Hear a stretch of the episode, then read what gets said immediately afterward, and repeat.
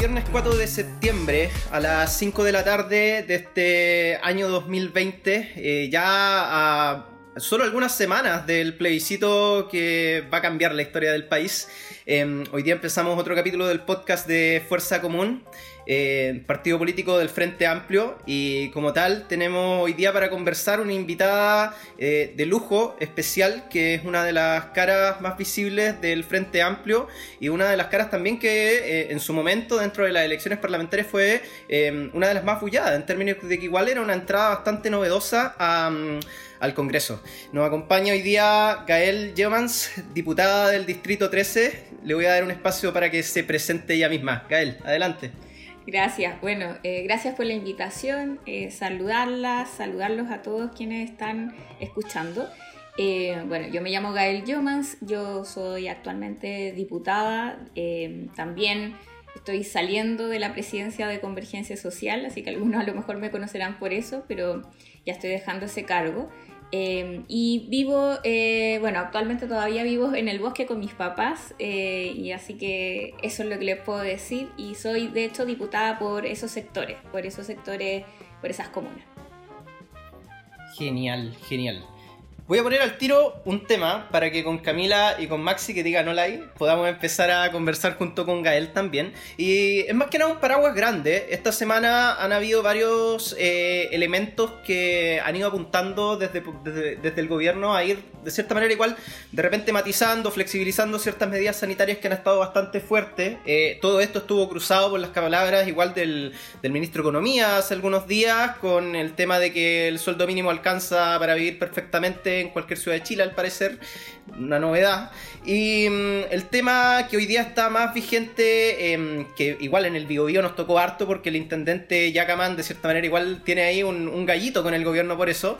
El tema de este Plan Fondeate en tu casa para septiembre la flexibilización de las medidas sanitarias que se han venido, se han venido anunciando por parte del gobierno que podrían eh, decantar quizás en un, en, en un contagio masivo de gente, eh, pero que sin embargo igual de repente los argumentos no se, no se entienden mucho. Ahí hay un tema económico y un tema sanitario que está medio raro. Gael, desde tu punto de vista, Maxi, Camila, ¿qué podemos decir con respecto, con respecto a esto? Bueno, em, yo en esto y durante toda la pandemia se ha visto un doble estándar del gobierno. ¿En qué sentido? En que cuando hablamos de la necesidad de una reactivación económica, de reabrir los centros comerciales, los malls, que los trabajadores vuelvan a sus lugares de trabajo, eh, hay una necesidad, ¿cierto?, de eh, generar esta flexibilidad de las medidas sanitarias. Entonces, así han enfrentado durante toda la pandemia, recordemos lo que sucedió en abril, donde uno de los protagonistas, ¿cierto?, en una reapertura de, de MOL fue un actual candidato de, Chile Vamos, ¿cierto?, Joaquín Lavín, que como alcalde de Las Condes fue y hizo todo el show de que estaba reabriendo el MOL. Entonces, han tenido esa, ese doble estándar en el sentido de que cuando hablamos del plebiscito, eh, señalan que hay que tener en consideración las medidas sanitarias y que y de hecho relativizan eh, la fecha. Eso ha sido al menos una postura que han tenido durante todo este, este tiempo. Pero cuando hablamos, claro, de reactivación económica, ahí no tienes problema, ¿cierto? De flexibilizar las medidas sanitarias. Yo creo que esa contradicción es la que eh, se ve nuevamente con, con esta yo diría como una suerte también de, dichos que luego tuvieron que además eh, relativizar porque se dieron cuenta que o sea, no, está muy bien que tengan que levantar las cuarentenas eh, durante la época eh, que va a ser más compleja del 18 de septiembre, en donde todos de hecho vaticinan que es necesario tener mayores mecanismos de seguridad y de protección, porque tenemos que, sí, podemos celebrar en nuestras casas también, ¿cierto? Y creo que eso es eh, una señal que en términos políticos deberíamos dar las autoridades, y en este caso lo digo como parlamentaria también, porque eh, todas las autoridades deberían dar las señales correctas en esta materia. Así como podemos celebrar protegiéndonos nuestras casas, podemos ir a votar el 25 de octubre también con medidas de protección para que el plebiscito sea participativo.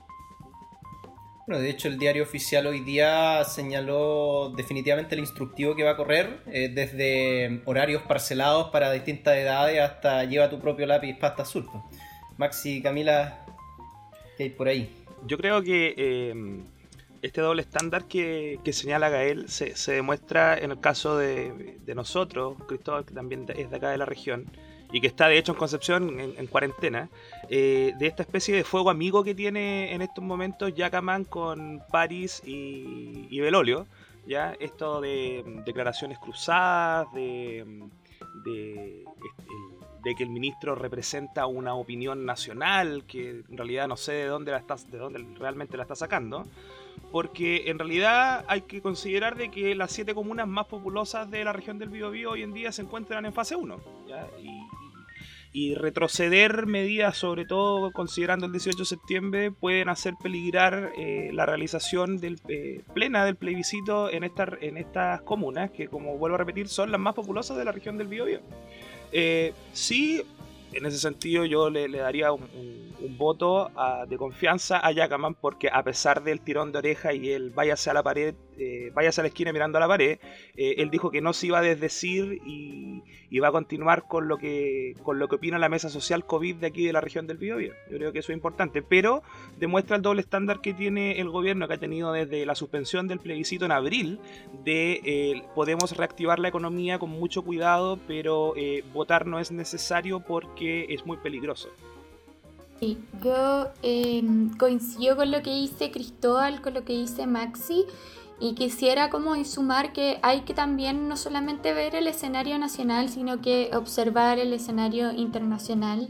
Eh, hay países que han regresado a foja cero, o sea que a pesar de todas las políticas públicas orientadas a proteger la salud pública por sobre todas las cosas, que no ha sido evidentemente el caso de Chile, eh, aún así han regresado a foja cero, entonces Em, veo con mucha aprensión que a pesar de todo el esfuerzo que se ha hecho desde algún sector político, además desde el mundo social, de un diálogo, de construir un diálogo político social para trabajar en la agenda COVID, eh, también en algunas materias más específicas como la agenda género COVID, em, el gobierno está siendo súper irresponsable eh, en flexibilizar con estas medidas, en arriesgar a que volvamos a fojas ceros como otros países y en también poner eh, eh, en el fondo más aún en riesgo nuestra democracia. O sea, llevamos meses con estado de excepción constitucional. El año pasado tuvimos un estado de excepción constitucional durante ocho días. han existido una serie de violaciones a los derechos humanos.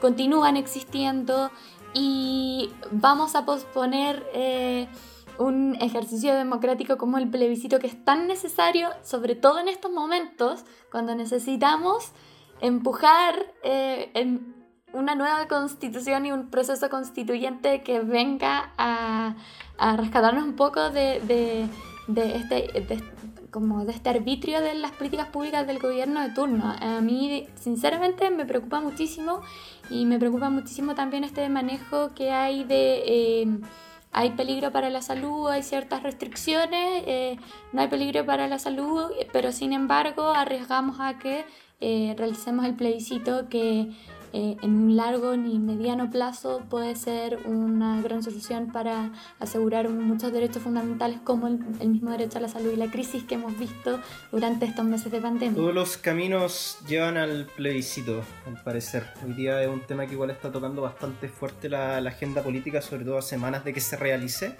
Pero hay un tema igual que igual salta a la vista con esto durante todo el periodo de pandemia. Eh, las bancadas parlamentarias, específicamente la bancada del Frente Amplio, que igual ha tenido un rol bastante fundamental para empezar a pujar por, cierta, por ciertas restricciones, ha sido bastante fuerte igual las discusiones que se han tenido dentro, dentro del Congreso y también ha saltado a la vista todas las cortapisas que la institución del Congreso tiene para, para hacerle peso a este tremendo presidencialismo que igual existe en Chile.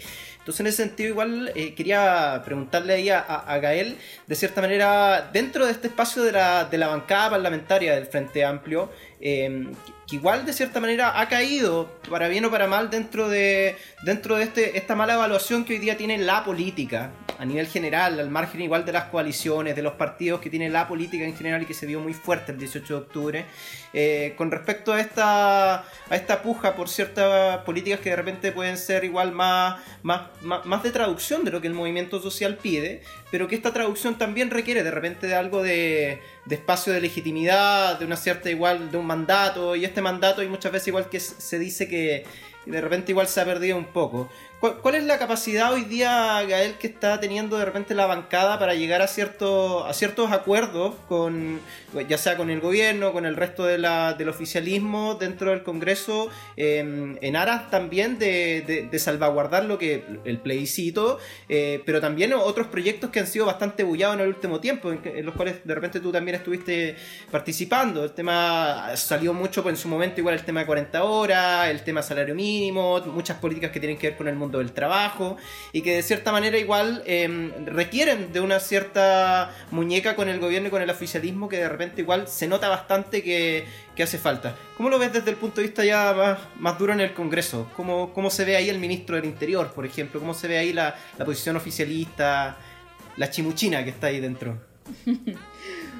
Eh, bueno, además que han cambiado un montón igual los ministros, eh, igual mm. eso ha dado una suerte de como de inestabilidad en las relaciones entre el Congreso y, el gobierno, pero o sea, se nota que han tenido una sola línea, o sea, a pesar del 18 de octubre, a pesar de todo lo que ha sucedido en el país, inclusive la pandemia, eh, han tenido una posición que es de imposición, ¿cierto? De imposición frente al Congreso, haciendo valer hasta, yo diría, sobrepasar los límites, eh, lo que son las atribuciones de un régimen eh, súper presidencialista, en donde prácticamente todos los proyectos de ley los pueden presentar ellos, a nosotros nos cuestionan habitualmente sobre la constitucionalidad de los proyectos, mm. sean o no eh, constitucionales, ¿cierto? O sea, creo que ahí también se ha dado un debate. Eh, cuando se presentó la reducción, más bien cuando se tramitó el proyecto de la reducción de la jornada laboral a las 40 horas, fue la misma discusión sobre la constitucionalidad cuando era un proyecto perfectamente constitucional.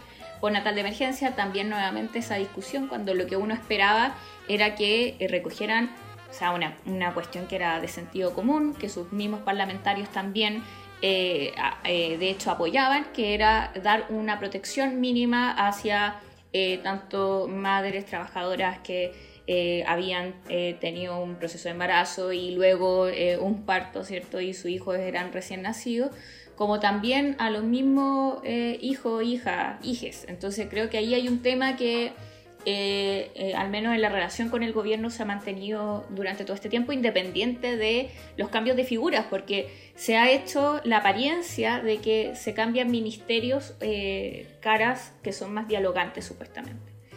Y la verdad es que del diálogo no ha habido, o sea, no, no, ha existido como tal ese diálogo, sino que más bien imponer una visión, que es una visión que sobre todas las cosas, pretende proteger el modelo, proteger al gran empresariado.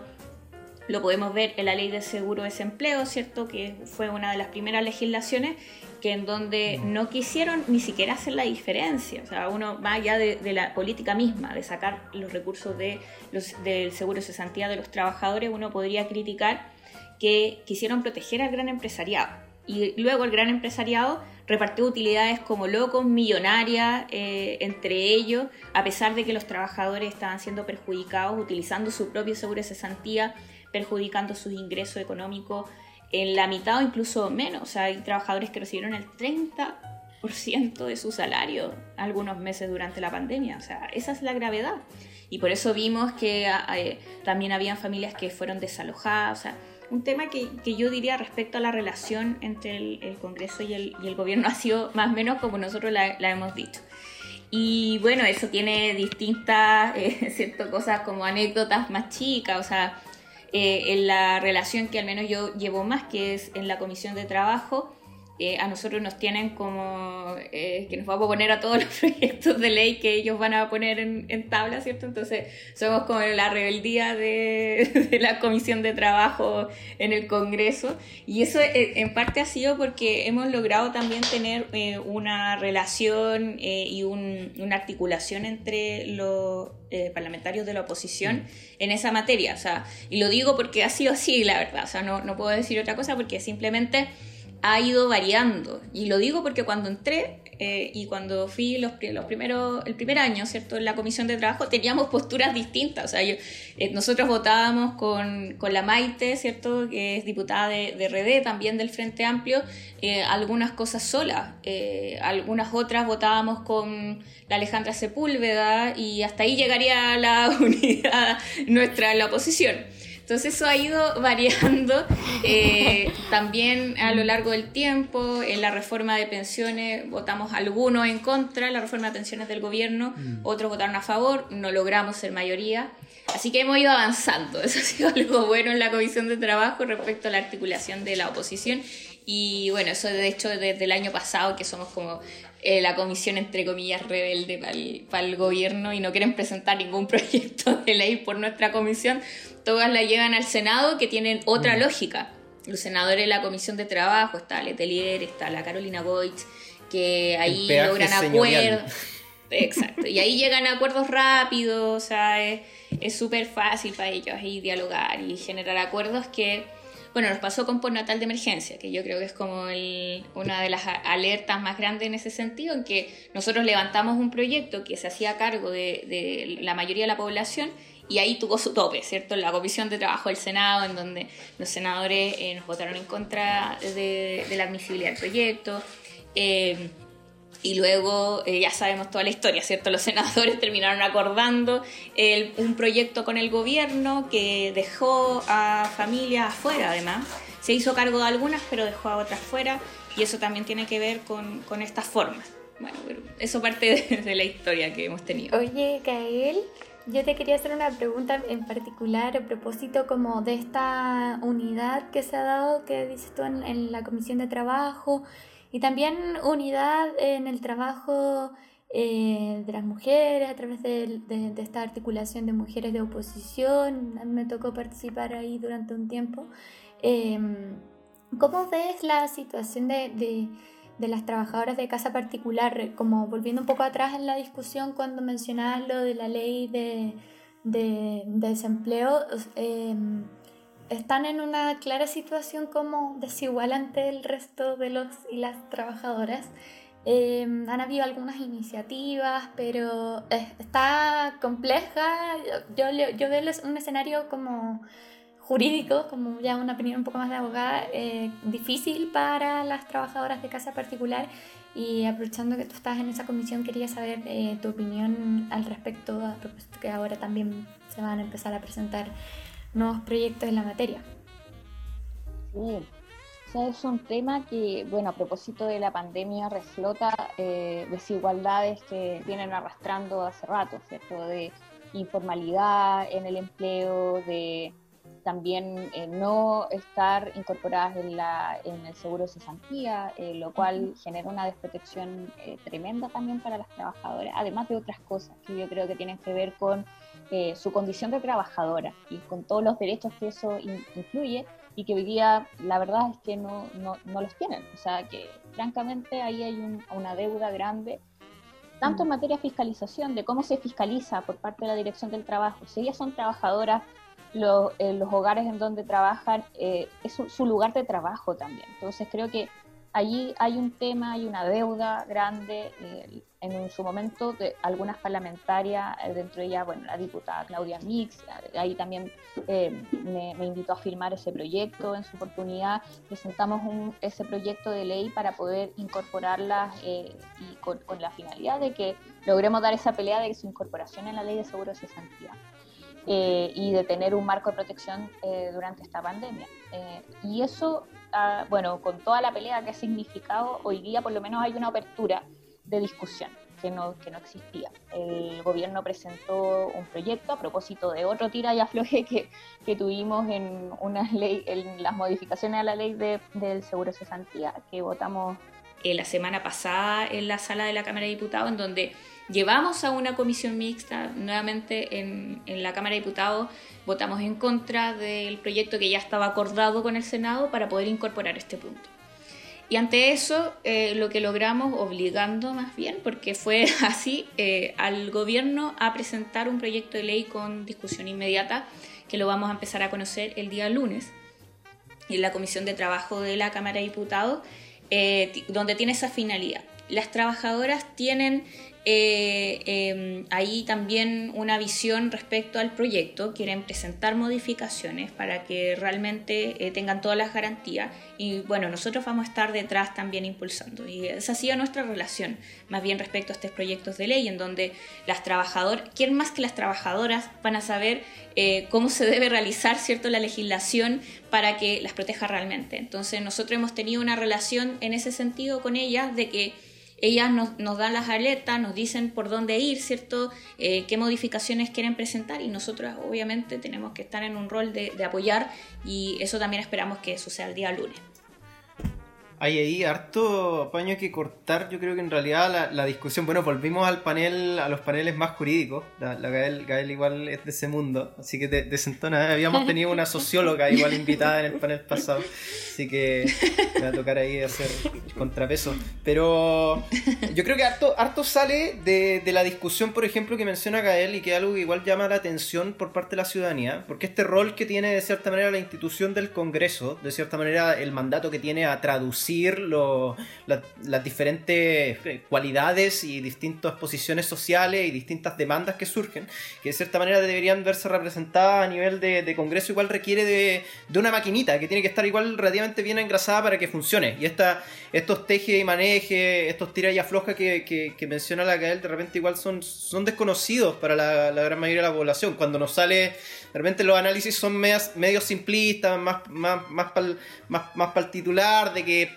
la oposición perdió tal proyecto, de que esto no fue aprobado, de que no se pudo lanzar esto, no se pudo tirar lo otro, pero de cierta manera igual de repente em, revalorizar igual el trabajo que, que, muchas, muchas, muchas diputaciones contrahegemónicas tienen dentro del espacio del Congreso igual es importante en términos de que la, el trabajo legislativo no se limita solamente a votar en el Congreso, hay toda una máquina detrás que yo creo que igual la, la la, la, explica bastante bien en términos de la negociación, de todo lo que igual está implicado en, en, la temática de la discusión legislativa, de los acuerdos que hay que alcanzar para ello, y en ese sentido igual em, una, una, pregunta que, que, viene igual en el margen igual del plebiscito que se viene. Hay mucha, yo igual lo, lo, había mencionado al comienzo, hay muchos, muchos acuerdos que de cierta manera ocurren a nivel de Congreso, que igual de cierta manera de repente son mal por la gente, porque si hay una cuestión que a la gente no le gusta es que los políticos se pongan de acuerdo, porque la imagen es como de los, los, presidentes con las banderitas, las manos arriba del 2006, ese es como el recuerdo, de cierta manera. Pero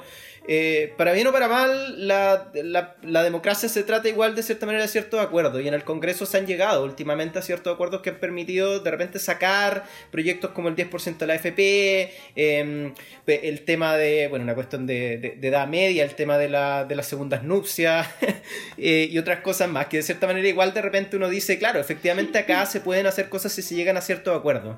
Eh, eh, con respecto al plebiscito, surgió en su momento, y aquí ya de, tierra derecha, un tema que, no, que de repente no, no, es tan cómodo, el tema de los comandos, los diferentes comandos que han surgido por el apruebo. A nivel parlamentario se vive otro mundo quizás, pero ¿cómo lo ves tú, Gael, en términos del, del panorama que se nos presenta para el plebiscito y la diferencia que va a tener con la elección de constituyentes. Porque una cosa es ganar el apruebo y la convención constituyente y otra cosa es tener los dos tercios necesarios para que, para que efectivamente la convención tenga la, viabilidad para cambiar la constitución igual que queremos que tenga. ¿Existe la posibilidad hoy día desde el Frente Amplio de nosotros y nosotras como parte igual de, de, de ese bloque para llegar a alcanzar a esos dos tercios o va a ser necesario llegar a algún tipo de conversación adicional para ello?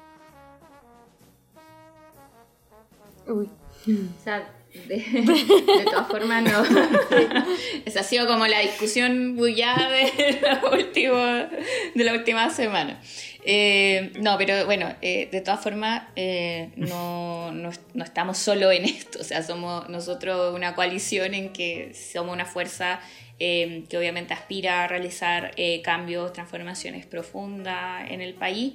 Eh, pero también hay otros en esa, en esa misma disposición. Y ahí en los otros menciono no solo a los partidos políticos, sino que también al mundo social, que, hemos, de, hecho nos hemos encontrado, hemos peleado juntos, hemos estado eh, en ciertas distintas movilizaciones, eh, pero que hoy día tenemos la oportunidad de que todas esas demandas eh, tengan eh, la posibilidad de concretarse. esa es la oportunidad que, que tenemos aquí sobre la mesa. Y en esos términos, claro que tenemos el desafío de articular esas mayorías transformadoras, pero que logren concretar las demandas de esas movilizaciones. O sea, y ahí o sea, tiene sentido esa articulación siempre que cumpla ese objetivo, que conecte con ese Chile que despertó, que conecte con eh, las personas que quieren ese cambio, si no, eh, estamos generando un acuerdo que luego, bueno, solamente recordar esos acuerdos electorales que también hemos visto en el país, como lo fue la nueva mayoría y en donde eh, la nueva mayoría, claro, y no, y la nueva mayoría tenía gente que que incluso después desconoció el mismo programa eh, de gobierno. O sea, Ignacio Walker lo dijo así, pero súper claro, nos quedó todo súper claro que no está ni en conocimiento ni le interesaba, obviamente, el, conocer y llevar a cabo el programa que ellos acordaron, independiente de la postura que yo pueda tener sobre ese programa.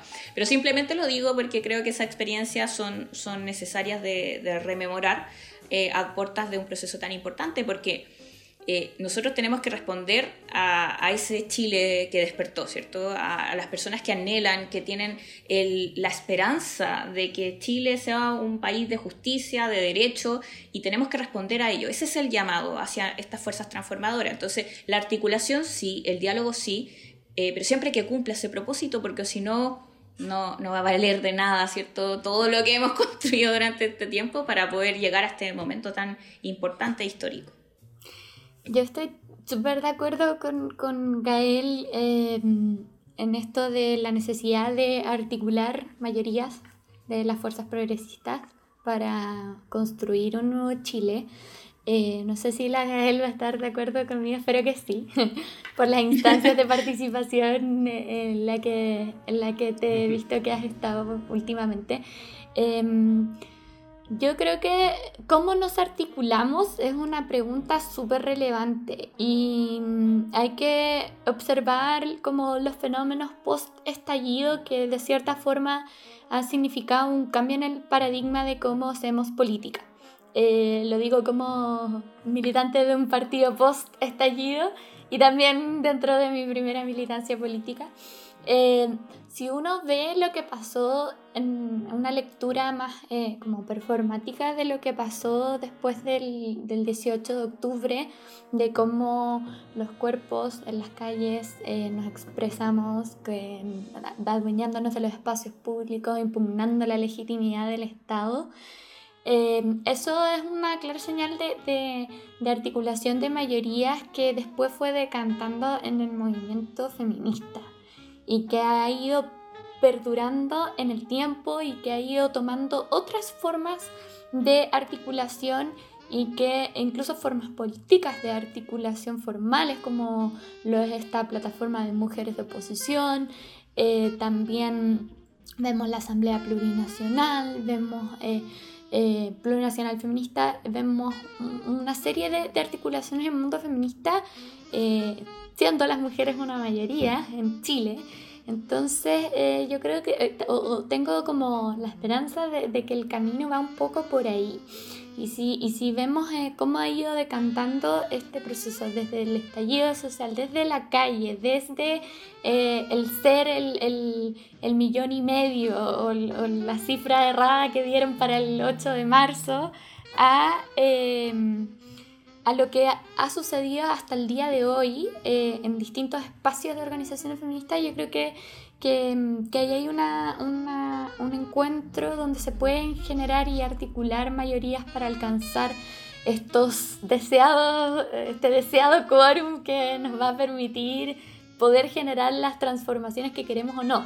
Eh, lo veo como una evolución también del, del movimiento social y, y, lo, he, y lo he, ido siguiendo desde muy cerca también porque comencé estando en, la manifestación en la calle y luego también me fui involucrando como en la historia, en el relato personal. Pero mm, creo que es un fenómeno interesante de analizar y, y, sería una buena opción de construir mayorías, no, no solamente por lo que implica la lucha del feminista, sino que entender que, que no es la reivindicación exclusivamente de los derechos de las mujeres, de ser históricamente reprimidas, sino que también es una reivindicación de justicia social transversal. Y, en ese carácter transversal de, de esta lucha que, que tienen los feminismos y cómo se han ido articulando, yo creo que podríamos encontrar esa fórmula deseada, así como la fórmula mágica para poder eh, alcanzar la mayoría que necesitamos, porque de lo contrario eh, todo el proceso constituyente y todo lo que se ha construido durante este último tiempo puede quedar en un paréntesis bien complejo. No sé qué piensa Maxi al respecto. Mira, yo creo, yo iba a, decir a propósito de, lo que es la unión de las fuerzas progresistas de cara a la, elección de los convencionales eh, y, de, lograr los dos tercios, yo creo que hay que tomar en cuenta eh, dos cosas que son súper importantes. Uno, que el plebiscito no es carrera corrida, a pesar de que ya tenemos incluso el apoyo de Longueira a, favor de la prueba. Así que uno podría tender a relajarse un poco, un poco en, ese, en ese sentido. Pero yo creo que es importante que la articulación empiece desde ahora. Lo conversamos con Mónica Vargas en el, en el capítulo pasado, que es la presidenta de la Federación de Colegios Profesionales. Eh, y respecto a la, a la, coyuntura del día de hoy, que es las instrucciones que el Servicio Electoral ha entregado para la, para la realización del plebiscito, yo creo que el primer gran paso de articulación de estas fuerzas eh, va a ser precisamente la tarea de los apoderados. Recordemos las elecciones pasadas, o sea, las elecciones anteriores en un contexto de no crisis sanitaria donde eh, cada fuerza iba con su apoderado y el conteo de votos era una, una gran masa y una gran aglomeración alrededor de las mesas discutiendo y peleando votos. Eh, y yo creo que en este sentido, tomando en cuenta que se va a permitir un apoderado por opción, que ya podríamos entrar en la leguleyada y que no me queda claro si es por opción apruebo rechazo o por, o por opción apruebo rechazo y, las, y, ambas convenciones, ya son dos son cuatro, pero eso va a llevar a que entre los comandos que estamos por el apruebo, eh, tengamos que hacer desde ya una articulación para este primer proceso eleccionario y aprovechar esta primera etapa como el comienzo de la articulación hacia la convención y hacia la última etapa que es el plebiscito de salida. Yo creo que es importante no considerar el plebiscito como carrera corrida y comenzar desde ya con esas articulaciones muy importantes para, para, para construir el Chile que despertó. Yo me voy a, me, voy a mover, sí, a lo mejor, claro, estando de acuerdo con Baxen que es un riesgo este, este arma de doble filo de considerarlo como carrera corrida. Igual es cierto que eh, las grandes mayorías que, por ejemplo, igual menciona Camila, eh, que la Gael también hizo, hizo sentido con respecto a esta idea de que eh, la, articularse por articularse y coordinarse por coordinarse solo por omisión, de cierta manera, no tiene sentido sin una efectiva representación de ciertas mayorías.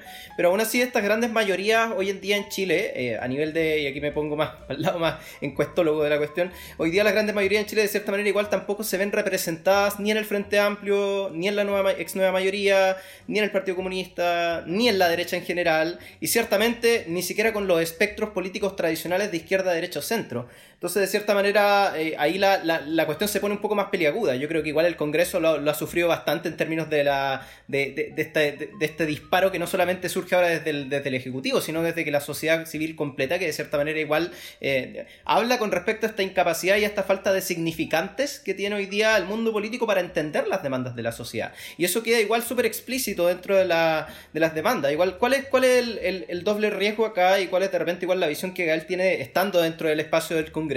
Con respecto a esta idea de que si bien existe todo el ímpetu por parte del Frente Amplio como partidos nuevos de ir por, por un cambio constitucional, eh, existe igual, igual ahí una desconfianza constante que eliminarla va a ser extremadamente difícil hacia los partidos políticos porque hoy día para la gente común, de cierta manera gente común y corriente que nunca a lo mejor ha participado de un proceso político más duro, eh, no somos nada más que partidos políticos y no se hace una diferencia de repente entre partidos tradicionales o partidos nuevos, post 18, eh, digámoslo, digámoslo así, igual los partidos post 18 de octubre tampoco somos tantos en ese sentido. Y tenemos igual ahí eh, que pelear contra una hegemonía que está instalada con respecto a que hacer política es prácticamente feo, eh, es una cuestión que de cierta manera igual se ve como, como sucio, como que las platas, como que penta, como que, como que el acuerdo por debajo de la mesa y la chimuchina. ¿Cómo, ¿Cómo se ve ahí eso, Gael? Esa dificultad que igual existe porque hay mucho ímpetu y yo doy fe porque igual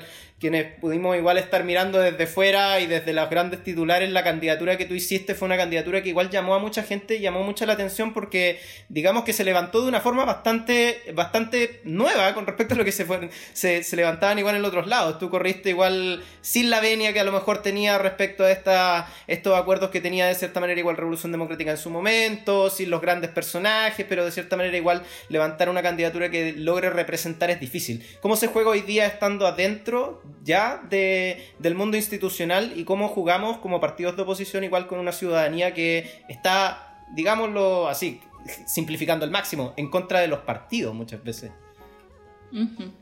Sí, o sea, es que ese es un...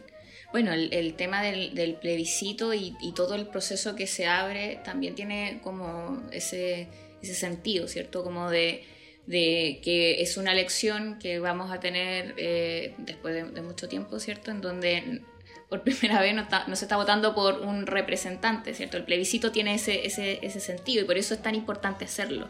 Por eso cuando eh, la derecha dice, eh, no, demos como por sentado de que se ganó la prueba y la convención constitucional poco menos y avancemos, eh, o sea, nosotros al menos como fuerzas transformadoras decimos y nos oponemos, ¿cierto? Porque es necesario contar con ese hito.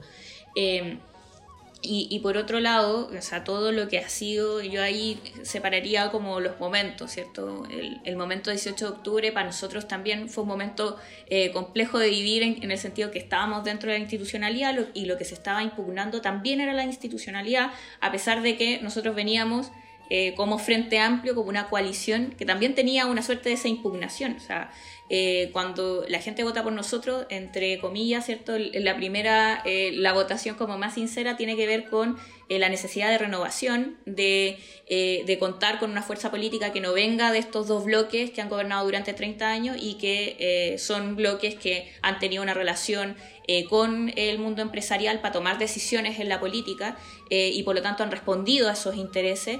Eh, y por otra parte también estaba la necesidad de poder incorporar fuerzas que eh, también tuvieran la sensibilidad de poder eh, señalar que las demandas y el camino cierto iba por garantizar derechos y hacerse cargo eh, de que Chile no estaba tan bien como se decía, ¿cierto? Como el Chile del, ¿cierto? De, que supuestamente nosotros éramos los jaguares de Latinoamérica, no era tal, ¿cierto? Entonces creo que eso también lo empezamos a señalar eh, lo digo por, como en el proceso, o sea, el Frente Amplio también es eso, cuando logra entrar. Pero claro que es complejo el 18 de octubre cuando también eres, es como que tienes que impugnar, impugnar a la misma institucionalidad en donde tú estás siendo parte. Creo que eso eh, simplemente lo vivimos así. Creo que eh, ahora, ¿con quiénes o, o, cuál es la posición de una coalición que, que, tiene esta evaluación, ¿cierto? Este análisis de dónde viene y a quién quiere representar? Es simplemente estar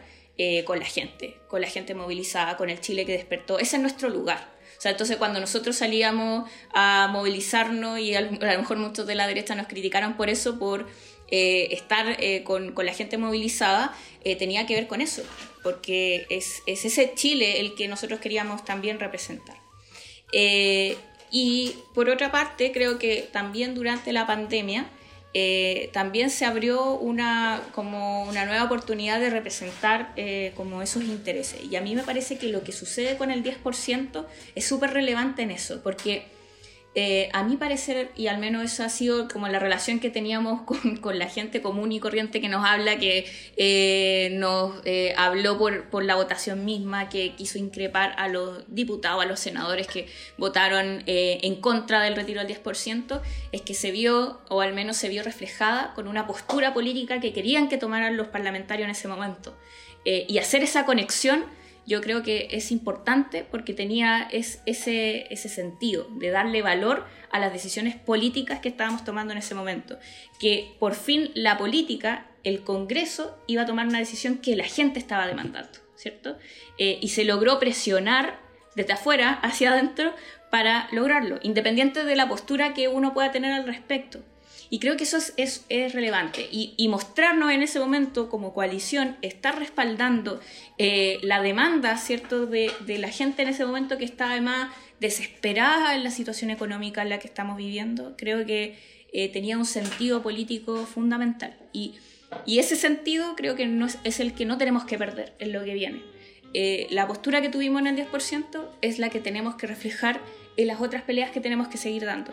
Eh, la misma postura que estuvimos con el postnatal de emergencia, lo mismo, ¿cierto? En, en las otras peleas que también hay que generar eh, como esa, esa suerte de, visibilidad de la contradicción que, que, vivimos, ¿cierto? Que hay un como y que está reflejado en la Constitución, o sea, quienes no quieren cambiar la Constitución te dicen que es imposible luchar por esos derechos porque son inconstitucionales. O sea, esa es como la institucionalidad que necesitamos votar, por eso es importante ir a votar por el en el plebiscito, por una prueba, por una nueva constitución que incorpore realmente lo que quiere eh, la mayoría de Chile. Yo creo que palabras interesantes. Yo, bueno, en realidad yo me, yo me quedo bastante con, con, la idea, igual que menciona Gael, con respecto a quedarse con el espíritu de ciertas discusiones que se han dado en el, en el, en el Congreso. Yo creo que en realidad eso igual lo que, lo que ha hecho mucho mucha falta últimamente. Sin embargo, igual de repente igual me queda ahí la, la, el riesgo de cierta manera que eh, existen personajes que hoy día están sabiendo utilizar desde el mundo de la derecha muy bien sus plataformas mediáticas y eso siempre representa un riesgo. La social, esta nueva socialdemocracia que mutó de bacheletismo a aliancismo aquello eh, puede representar ahí un, un, riesgo mayor o menor en términos de que eh, ciertamente también representan muchas de las ideas y toman muchas de las ideas más someras de lo que está representando igual el mundo de repente más, más progresista de la izquierda y la centroizquierda en términos de de responder tajantemente ciertas cuestiones. Ahí no sé cómo lo ve Max y cómo lo ve Camila desde, desde, desde sus áreas. No me quiero volver a tomar la, la palabra tanto.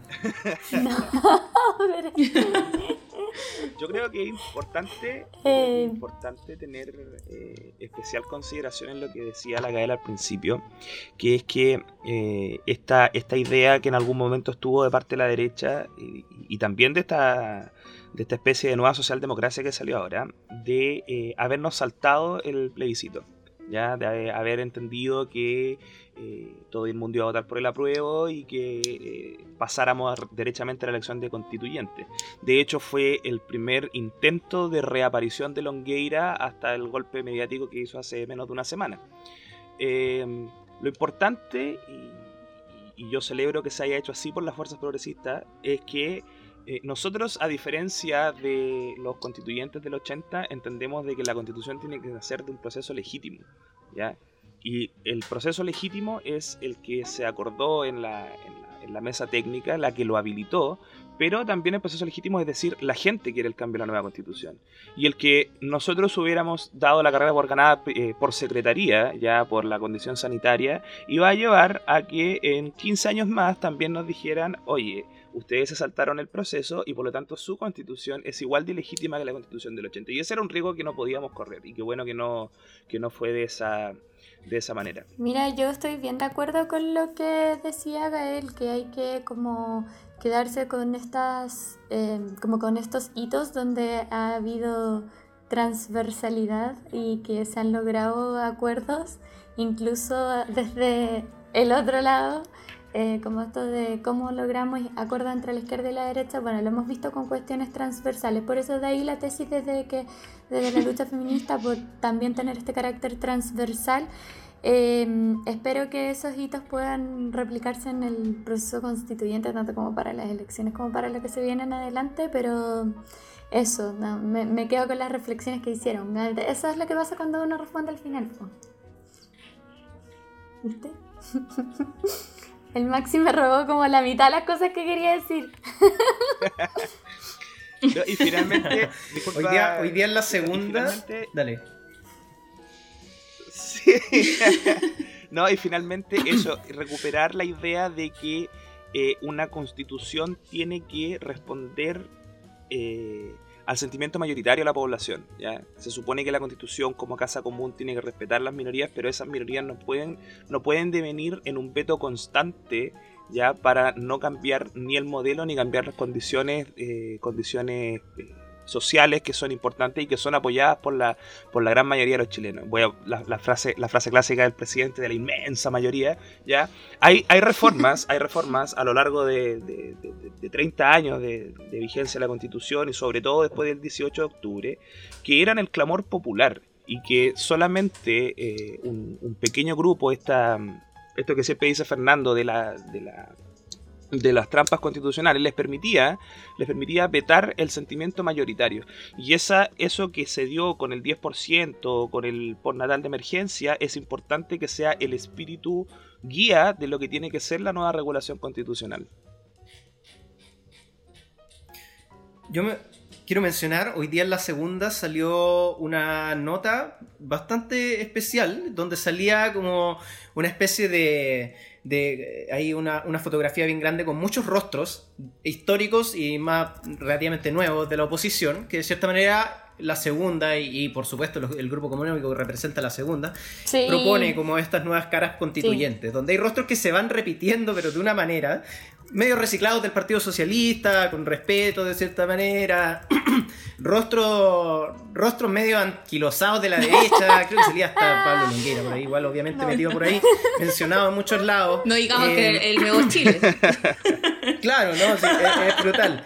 Era, era, era una instalación mediática brutal. Y yo creo que ese sentir, eso, eso es lo que finalmente igual yo creo que estas grandes mayorías que hoy día no, no les gustan los partidos políticos, quizá no quiere. O sea, ver esa foto en la segunda es un mensaje directo al corazón de, de la prueba, en términos, vota rechazo o van a llegar todos estos de vuelta y ahora a escribir la constitución de, tu país. Entonces, brutal. Y ahí yo le, les quiero hacer una, una pregunta eh, que a lo mejor es, bastante, es, bien al, es bien al medular, porque igual va, a ser la pregunta que se va a estar haciendo mucha gente, porque todavía no está claro ya, porque todavía ni siquiera se, se anuncian formalmente por parte de Cervela, hay que pasar el proceso del plebiscito, pero las caras constituyentes, yo creo que este, este factor va a ser relevante en términos igual de la instalación mediática que está teniendo mucha gente.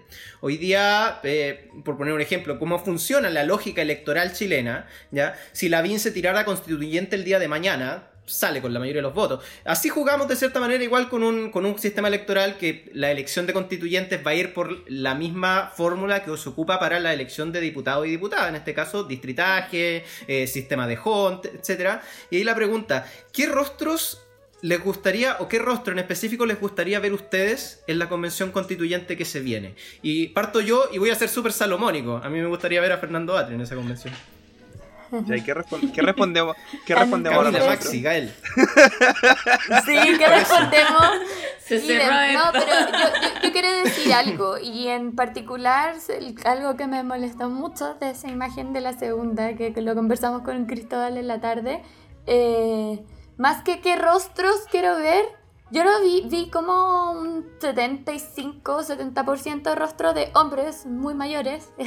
Me faltaron las mujeres ahí y también las mujeres jóvenes. Entonces como que em, continuamos perpetuando desde las fuerzas transformadoras, bueno, las izquierdas, o como quieran denominarle, esta discriminación, incluso al generar una propuesta, no, no me gustó ya ver demasiados rostros de hombres mayores me generó ruido y dije, algo está mal acá, en esta imagen, algo está faltando. Em, eso, eso por mi parte, yo te diría que me gustaría ver nuevos rostros, en especial de mujeres.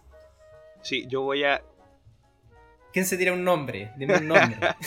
yo voy a partir respondiendo eh, igual que la Camila. Yo creo que lo primero que hay que tener claro es que ojalá y la gente así lo comprenda es que en la convención tiene que estar gente nueva, ¿ya? O sea, yo no me imagino a un Andrés Saldívar o un Camilo Escalona eh, postulando y que salgan electos a la, a la convención, ¿ya?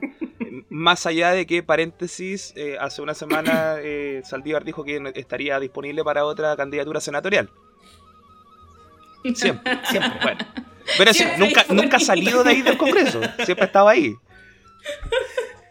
Eh, no, pero hablando de. Yo soy un, convencido de que tiene que haber eh, una representación importante, y eso también es una tarea de los partidos políticos, de eh, gente de...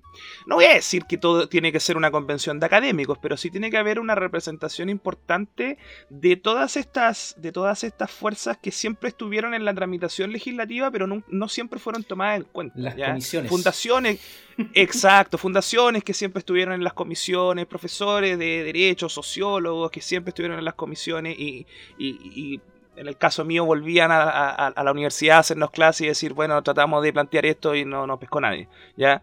Eh, de yo creo que esas caras, esas caras, siempre y cuando tengan una, representatividad y una conexión con el mundo social, debieran ser el perfil, el perfil de, los constituyentes. No, no creo, no creo que el camino sea, como también lo ha, intentado instalar el rechazo, que la, la convención tenga que ser una, un Congreso 2.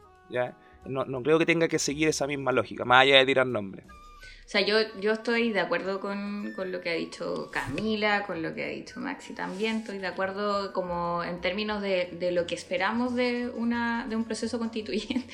Porque, o sea, yo de, verdad lo, yo lo tiro para la talla porque en verdad ya me parece así una burla como, y una provocación de alguna manera mm. esa, esa foto, ¿cierto? Esa imagen en donde vuelven los mismos, en donde, claro, es como casi una campaña del rechazo, ¿cierto? Como, o sea, como, ¿qué es esto? No, no queremos esto, o sea, eh, y bueno, lo que sí, yo eh, creo que lo, lo importante es que como la constituye, la, bueno, la convención constitucional, solo la convención constitucional va a ser paritaria, por lo menos ya varios de esos rostros de, de hombres añejos no van a poder estar. Así que por eso me quedo un poco tranquila y contenta en ello.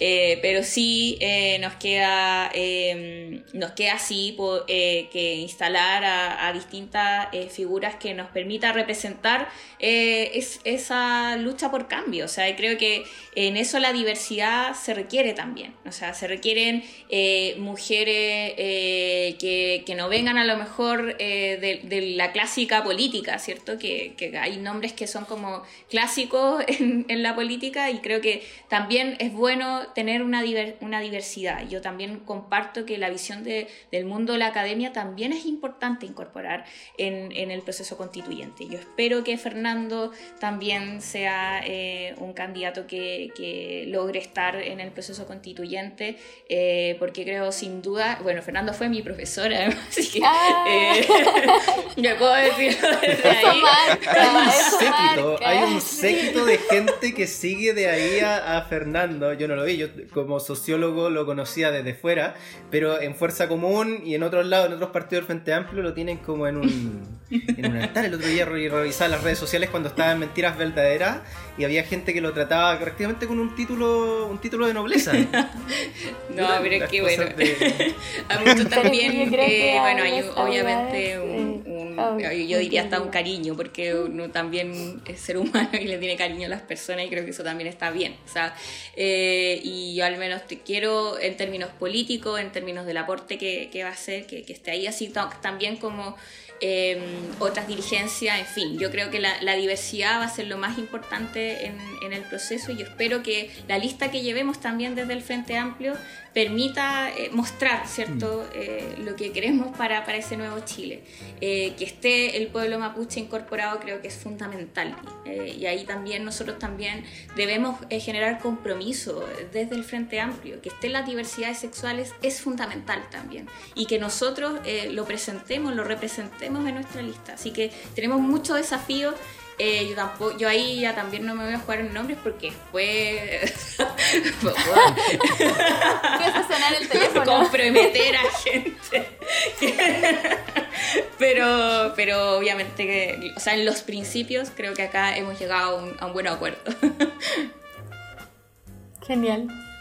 No, genial. Bueno, yo creo que la, la, conversación ha sido bastante fructífera, ha sido como una, un, un, un, episodio un poco más, más al grano de los que habíamos tenido en veces anteriores, pero creo que hay, hay, hartas, hay hartas cuestiones que, que, que yo rescataría de igual que igual se conocen, o yo las conozco por lo menos, pero igual hace falta de repente visibilizar mucho más eh, la realidad igual del trabajo, del trabajo legislativo, que no es solamente todo blanco y negro, sino que hay un trabajo detrás que implica un trabajo de negociación, de constante pelea política, de constante muñeca con el Ejecutivo y que eso hay que igual reconocerlo públicamente. Yo creo que una de las responsabilidades que debemos tener igual como militantes de, partidos políticos es de cierta manera igual volver a, revalorizar valorizar el trabajo que hacen nuestras dirigencias en los espacios de institucionalidad, jugando eh, de cierta manera como visita, hasta el momento en que no tengamos efectivamente una constitución que realmente podamos decir aquí vamos, vamos, vamos en cancha propia. Eso, por mi parte, agradecer a Gael, despedir el capítulo acá desde la región del Bio Bio, así que le doy el pase a Max, a Camila y a Gael para que puedan. Sí, decir de mi parte adiós. también agradecerle a la Gael por estar presente acá, muy amena la conversación, bien al grano como dijo Cristóbal, pero también bien fluida a la vez, así que eh, así agradable grabar podcast, viste que las les abogados son buenos invitados, Cristóbal. Sí. Gracias, Gael. No, yo también agradecer y, y dar, dar, dar las gracias también a, a- a la posibilidad de que tenemos de hacer esto, de, de tra- grabar a través de esta plataforma, nosotros con Cristóbal de aquí del Bio Bio, ustedes de Santiago, y, y poder conversar constantemente de aquí de- al, al plebiscito para tener una, una- un voto informado, que es lo más importante, y, y también un voto masivo, un voto masivo, que eh, es una de las cosas por las que estamos luchando de aquí al 25 de octubre. Bueno, gracias, Gracias, a Gael. ustedes y yo más bien un hasta pronto porque seguimos trabajando y buscando, ¿cierto? Eh, instalar todo de mm, las ideas de un programa de transformaciones, en eso estamos. Y eh, esto Correcto. inicia, esto está empezando, el proceso constituyente es la puerta de entrada, el plebiscito es la primera, ¿cierto? Pero de ahí viene todo un proceso tremendo, con mucho desafío eh, y también que tenemos que enfrentar obviamente unidos y unidas, así que en eso vamos a estar con mucha fuerza y ánimo. Aguante. Aguante. Gracias, Gael. Gracias, Chao, Gael. que estén bien. Chao, chiquillos. Chao. Que estén bien. Chao, chao.